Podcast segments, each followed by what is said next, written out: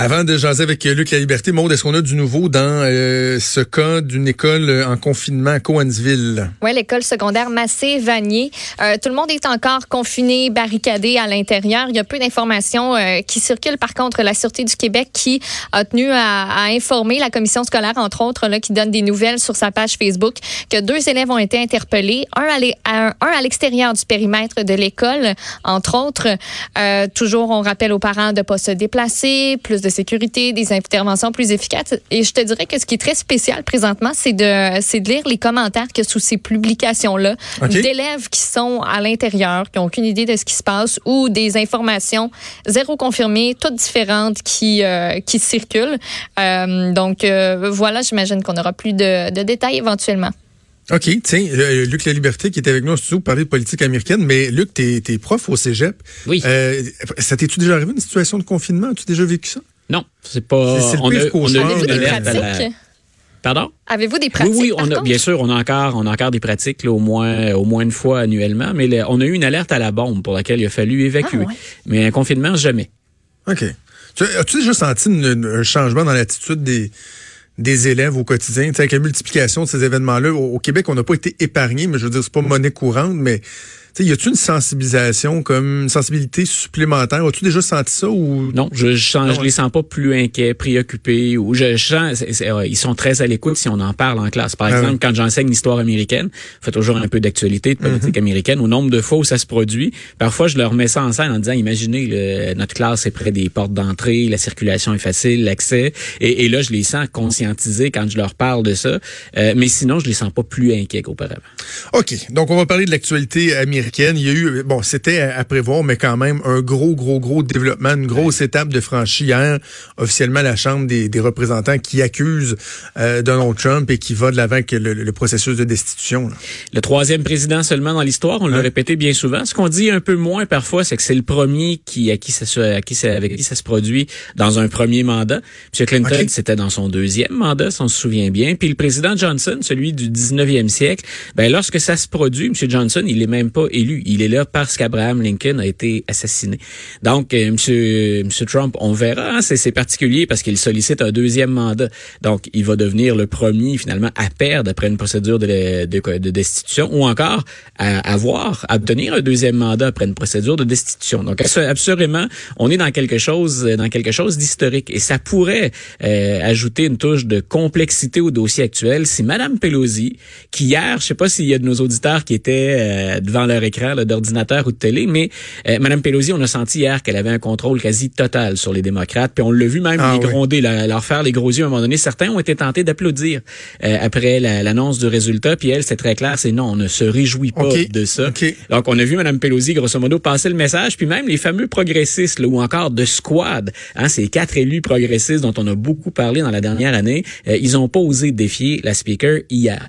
Mais ce qui pourrait être historique, c'est que Mme Pelosi, euh, justement en raison de pression des progressistes, ce qu'elle a dit hier, c'est on ne va pas acheminer tout de suite les euh, l'acte d'accusation, si on veut, là, les, les- deux articles. On ne va pas acheminer ça au Sénat tout de suite. Et là, il y a plein de gens que ça a étonné. Ouais. Et, et bien sûr, c'est encore de la, de la stratégie politique, mais moi, je considère que là, on est dans de la stratégie qui est vraiment à haut risque. Grosso modo, ce qu'elle dit, c'est il y a des progressistes qui sont venus me voir et eux se disent, tant qu'à envoyer ça au Sénat, où M. McConnell a dit qu'il serait partial, ou Lindsey Graham a dit qu'il serait partial, où on n'aura pas droit à un vrai procès, ce que devrait être normalement la deuxième étape de la procédure de destitution, eh ben, Mme Pelosi a dit, on, on réfléchit à la possibilité de garder le président en accusation, mais de ne jamais soumettre son cas au Sénat. Et il y a pas, c'est vraiment une particularité. Et là, on découvre euh, les, les républicains, par exemple, M. McConnell, il y a rien qui l'oblige à prendre les, les, les, les deux accusations. Il y a rien qui dit textuellement dans la Constitution, je dois les prendre puis je dois les soumettre au vote. Donc, il y avait ça qu'on avait envisagé. M. McConnell avait dit, ben écoutez, j'ai... j'ai- Ça se peut que ce soit jamais voté par le Sénat. ben, c'est-à-dire que je serais particulièrement étonné qu'on fasse ça. C'est là où je dis que c'était au risque. Mais on en profite pour exercer des pressions sur M. McConnell. Grosso modo, on dit à McConnell, qui est le leader le républicain, euh, au Sénat. On lui dit, vous arrivez pas, vous parvenez pas à vous entendre avec le leader démocrate qui est Chuck Schumer. Euh, M. Schumer vous a demandé un certain nombre de choses. Il veut un vrai procès, il voudrait des témoins, euh, et vous semblez lui refuser tout ça parce qu'il faut s'entendre sur le déroulement, sur les règles à partir desquelles va se dérouler le procès, dans quel contexte on fait ça. Donc, Mme Pelosi, elle dit, ben, vous voulez voter là-dessus. Si vous voulez voter là-dessus, vous allez écouter les démocrates parce que là, ça ressemble à tout sauf un véritable procès. Donc, M. McConnell, de son côté, hein, a utilisé tous les stratagèmes du livre. De l'autre côté, Mme Pelosi réfléchit. C'est une habile stratège. Mme Pelosi, elle a probablement déjà une idée de ce qu'elle souhaite obtenir ou de ce qu'elle souhaite faire éventuellement, mais elle maintient tout ça en suspens. Et là où les progressistes sont plutôt d'accord, et on y va par conviction plus que par stratégie, c'est si on n'a pas le droit à un fair, hein, un vrai procès, Gardons ça en ligne pour toute l'année 2020. Il y aura une, une, épée de Damoclès. Ça va continuellement revenir dans l'actualité. Euh, là où ça se complique, à mon avis, si on est un stratège, est-ce qu'on veut vraiment faire campagne là-dessus en 2020? On voit déjà qu'il y a une certaine lassitude chez beaucoup d'Américains qui trouvent qu'on s'acharne, qui trouvent que ça prend trop de place, puis que M. Trump, qu'on soit pour ou contre, on va se prononcer en novembre 2020. Donc, j'imagine que Mme Pelosi a les yeux rivés sur les sondages, puis les sondages dans les États pivots, les fameux États clés pour la prochaine élection, puis qu'elle est en train de raffiner ou d'affiner euh, sa stratégie puis ses armes pour être capable de, de, de, vaincre idéalement M. Trump. Dans le cas où le Sénat est effectivement saisi et qu'il y a cette espèce de, de procès-là, est-ce qu'on a une idée de la durée que ça pourrait euh, avoir? Est-ce que ah, c'est on parle de plusieurs mois, de quelques non, semaines? Euh? C'est un des, des, des, problèmes auxquels réfléchissent les démocrates, c'est que M. McConnell, c'est très clair, lui, il veut se débarrasser de ça. Et on parle grosso modo d'un horizon de deux semaines, ce qui est particulièrement hmm. court.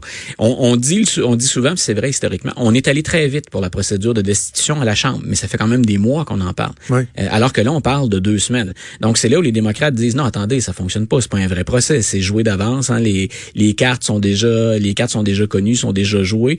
Donc, euh, on, aimerait, bien entendu, étirer ça un tout petit peu, là, puis surtout qu'on permette à des témoins de venir s'exprimer. Puis grosso modo, ce qu'on veut, encore une fois, c'est étaler l'ensemble des dossiers qui impliquent M. Trump de façon pas très, très honorable ou à tout le moins pas très, très positive. Donc, on verra. Mais ce que M. McConnell a laissé entendre, c'est un horizon de deux semaines, puis ça se ferait quelque part en janvier, normalement. Il y a euh, Donald Trump qui, lui, bon, continue à... Je le, je le regardais hier encore dans un rassemblement, à dénoncer. Est-ce qu'on sent aux États-Unis une, une, fragilité au niveau du, du climat social? les tensions, c'est on comprend ça, mais je veux dire, j'ai pas vu d'image de manifestation, de confrontation dans la rue ou de répression. Est-ce que tu sens qu'il y a quelque chose qui pourrait être en ébullition si effectivement on, on, va plus loin dans ce processus sans, sans, être un, oiseau de malheur, puis je j'ai pas de boule de cristal non plus, mais je pense que plus on va approcher de l'élection, plus on va sentir la colère dans les deux camps. Euh, parce qu'on parle souvent des partisans de M. Trump, mais il y a des gens plus à gauche, les progressistes surtout, euh, qui en ont ras-le-bol et qui se disent c'est absolument indécent.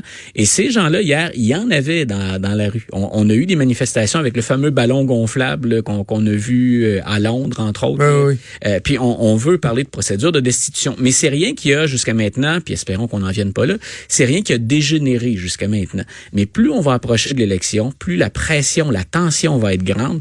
Puis on l'a dit, que M. Trump gagne ou qu'il perde, faut s'attendre à un peu de brasse camarade. On, on, souhaite toujours que ça se passe bien. Hein? En démocratie, c'est le, le, le fondement même de la démocratie, c'est que les perdants accepte le résultat. Donc, on, verra. Déjà, on déjà, chez les partisans de M. Trump, on dit, écoutez, on n'a jamais accepté les résultats de 2016. C'est ce qui explique l'acharnement contre le président. Imaginons s'il est réélu en 2020 ou encore qu'il soit battu. Tous ceux qui croient euh, au comportement et à l'intervention d'un deep state ou d'un État profond, ben, ils vont être sur les dents si jamais M. Trump est sorti euh, de la Maison-Blanche. Parce que, euh, attends, j'ai tout ça ici? Ça, c'est ce qu'on a eu comme démonstration en ce moment.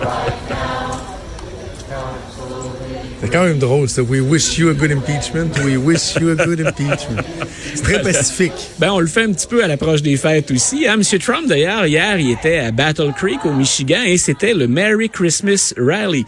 Donc, on fait ça, de, le ton des interventions n'allait pas toujours avec l'esprit des fêtes, mais on, on l'avait intitulé comme ça. C'est le Merry Christmas Rally. D'ailleurs, M. Okay. Trump, M. Trump dit souvent que si on fête encore Noël, c'est lui qui a sauvé Noël aux États-Unis. Ah oui? Rappelle-toi, ben, ça vient rejoindre le débat qu'on avait eu ici à un moment donné. Le doit-on encore appeler ça Noël? Doit-on encore avoir un ouais, ouais, ouais, ben Noël oui, oui. de l'Assemblée nationale? Donc, M. Trump a dit, ben, parce qu'on est euh, trop généreux, trop ouvert, trop tolérant, ben, on est en train de perdre nos traditions, incluant Noël. Moi, je l'avais pas vu aller, celle-là. Mm. M. Trump, euh, c'est pas la première fois, donc il se, se donne, il s'accorde le mérite d'avoir sauvé la fête de Noël. Ben, en fait, c'est un dieu et ça me fait penser, je, je, je veux t'entendre là-dessus. C'est vrai, j'avais oublié, c'est l'élu. c'est l'élu, mais je lisais ce matin euh, ce, ce, représentant républicain qui a dit que dans le fond, Donald Trump oh. avait eu moins euh, de chance ou avait eu un, un, procès moins juste devant la Chambre des représentants que Jésus devant Ponce Pilate. devant Ponce C'est quelque chose. Ah, on était fort là, dans, dans, les images puis dans la surenchère. J'avoue qu'hier, à certains moments,